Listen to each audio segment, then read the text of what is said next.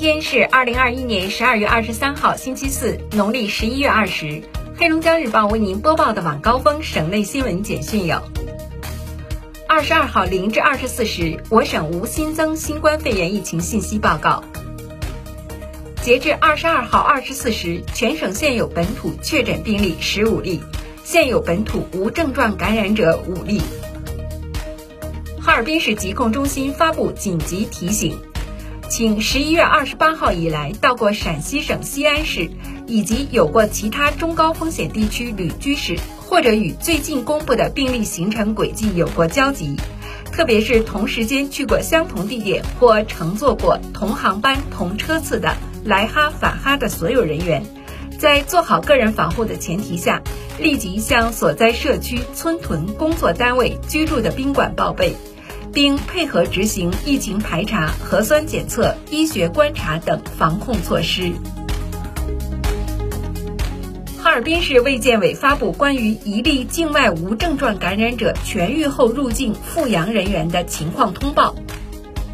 境外返回人员张某，十一月在缅甸感染新冠病毒，为无症状感染者，治愈后回国。十二月一号在入境省集中隔离十六天。其中核酸检测结果均呈阴性。十二月二十号乘坐航班经停郑州到达哈尔滨市太平国际机场，转至巴彦县实施隔离医学观察。第一次核酸检测阴性，第二次核酸检测初筛阳性，第三次核酸检测阴性。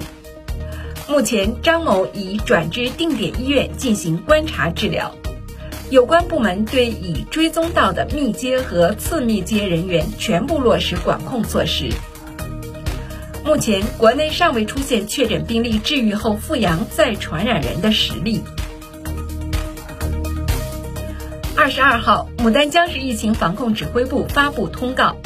请广大市民坚持非必要不离母，敌反母人员需提前向所在社区和单位进行双报备。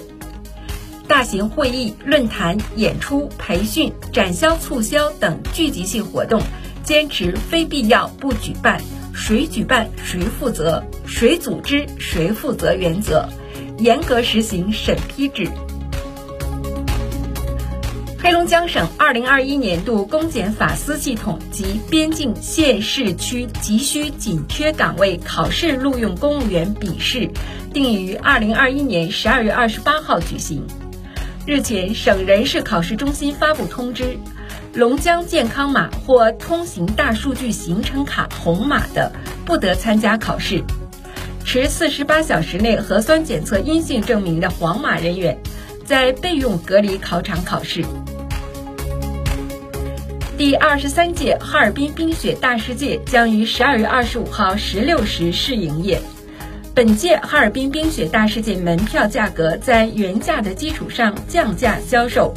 惠民价每张一百八十元。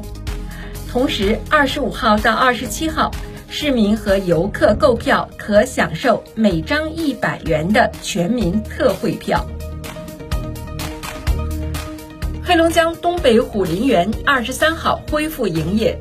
伏尔加庄园二零二二年一月一号开园迎客。二十三号，省公安厅治安管理总队出台网上办理窗口办理旅馆业、公章刻制业、特种行业许可的便民措施，将审批程序提交材料清单精简至七项，办事指南及告知承诺书等全省统一使用。自今天起。哈尔滨市公安交管部门有序恢复哈尔滨市区机动车驾驶人考试业务。